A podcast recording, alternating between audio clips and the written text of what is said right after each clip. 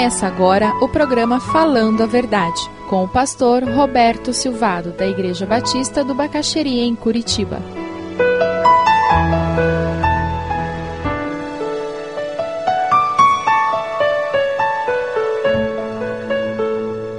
Jesus não foi crucificado porque ele não tinha outra opção. Ele foi crucificado por amar a você e essa pessoa que está aí do seu lado, e cada ser humano que viveu e viverá na história da humanidade. Os pregos não poderiam ter segurado Jesus na cruz. Foi o seu amor que o pregou naquela cruz.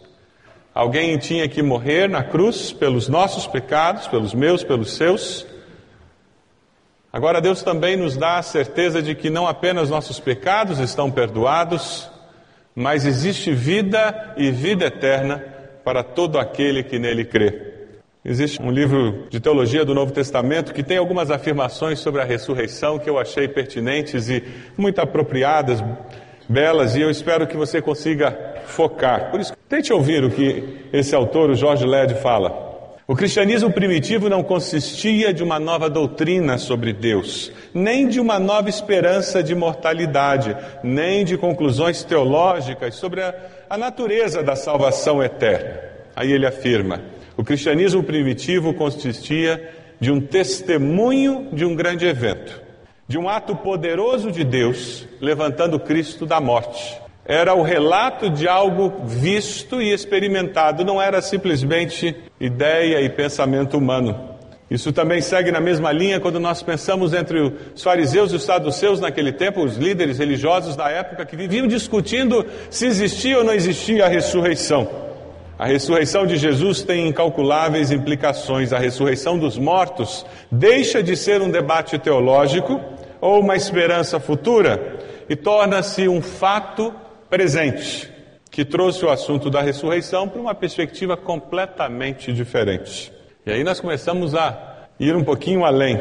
Como é que era esse corpo de Cristo? O misterioso corpo de Cristo ressurreto possuía estranhos poderes que transcendiam as limitações físicas. Pegue no seu corpo um pouquinho, dê uma apertada aí.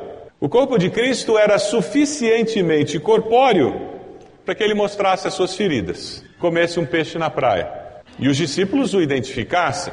Mas ele era suficientemente imaterial para Jesus entrar e sair de lugares com as portas fechadas. O nome disso é corpo glorificado. Um corpo que pertence a uma dimensão diferente da que nós estamos acostumados. Quando nós pensamos em ressurreição, temos que pensar em algo que escapa à nossa capacidade humana de compreensão, foge à nossa habilidade mental, revela a nós a nossa limitação para perceber e entender as coisas de Deus. Ainda bem, isso é sinal de que o nosso Deus é maior do que nós. O dia em que você tiver todas as respostas sobre o seu Deus, o dia em que você entender racionalmente todas as coisas relacionadas à sua fé, esta fé é menor do que você e merece ser amassada e jogada no lixo. A fé não nega a razão, mas ela é inteligente o suficiente para reconhecer que, por mais que ela use a razão, a razão é menor do que ela. Abra sua Bíblia lá em 1 Coríntios, capítulo 15. O apóstolo Paulo tem que lidar com essa questão da ressurreição. Não é apenas nos nossos dias que nós encontramos pessoas que não acreditam na ressurreição. Ao longo da história sempre foi uma grande discussão.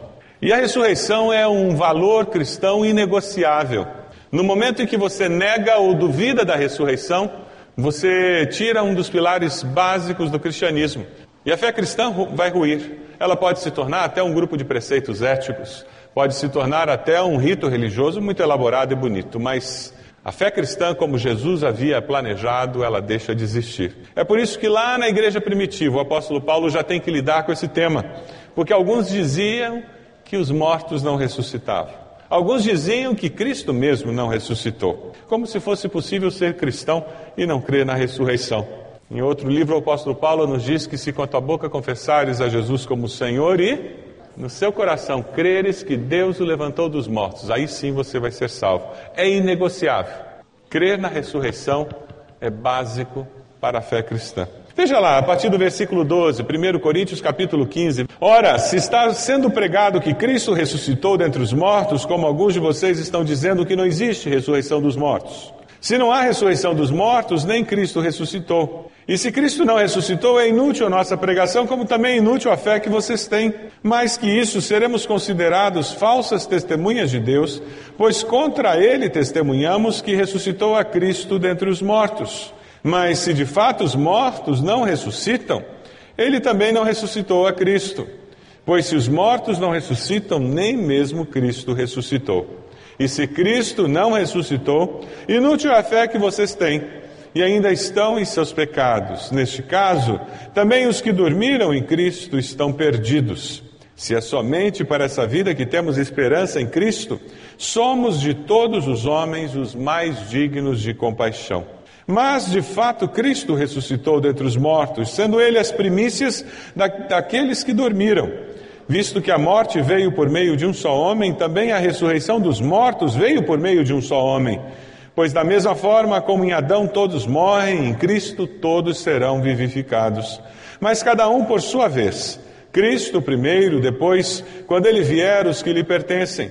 Então virá o fim, quando ele entregar o reino a Deus, o Pai, depois de ter destruído todo domínio, autoridade e poder pois é necessário que ele reine até que todos os seus inimigos sejam postos debaixo de seus pés. O último inimigo a ser destruído é a morte, porque ele tudo sujeitou debaixo de seus pés. Ora, quando se diz que tudo lhe foi sujeito, fica claro que isso não inclui o próprio Deus que tudo submeteu a Cristo. Quando, porém, tudo lhe estiver sujeito, então o próprio Filho se sujeitará àquele que todas as coisas lhe sujeitou a fim de que Deus seja tudo em todos.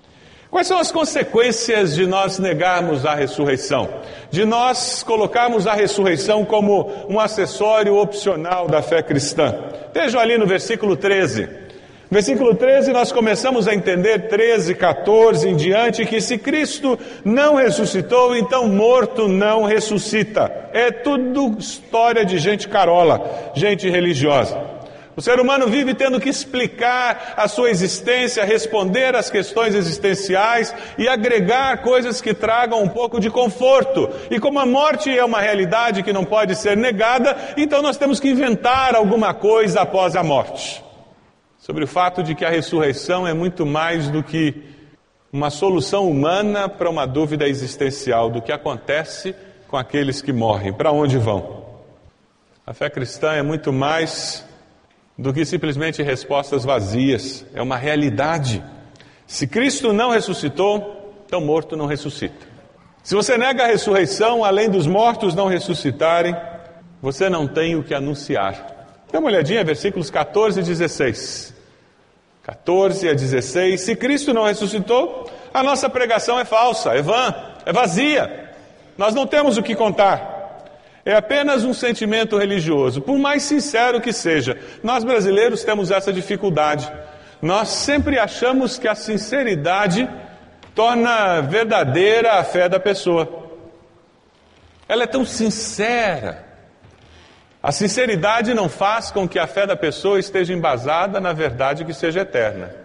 Alguém pode estar sinceramente enganado. Quando falo com jovens sobre esse tema, eu gosto de usar aquela ilustração do, da pessoa que pega um vidro de veneno e toma achando que é xarope para tosse. E toma uma colher de sopa, como, como acha que tem que tomar. Você acha que aquela colher de sopa vai fazer a tosse passar? Para sempre. Nunca mais vai ter tosse. Mas ele tomou sinceramente achando que era xarope para tosse, como que veio a morrer? A sinceridade da pessoa não fez com que o veneno se transformasse em xarope. A sinceridade da pessoa não faz com que a fé, firmada numa mentira, se torne uma fé verdadeira. É por isso que conhecer a palavra é tão importante para o cristão. Porque não basta a sinceridade do meu coração, eu tenho que firmar a minha fé naquilo que é eterno, naquilo que é verdadeiro, aquilo que jamais passará. Amém? Você tem buscado conhecer essa palavra para que a sua fé seja firmada em verdades eternas?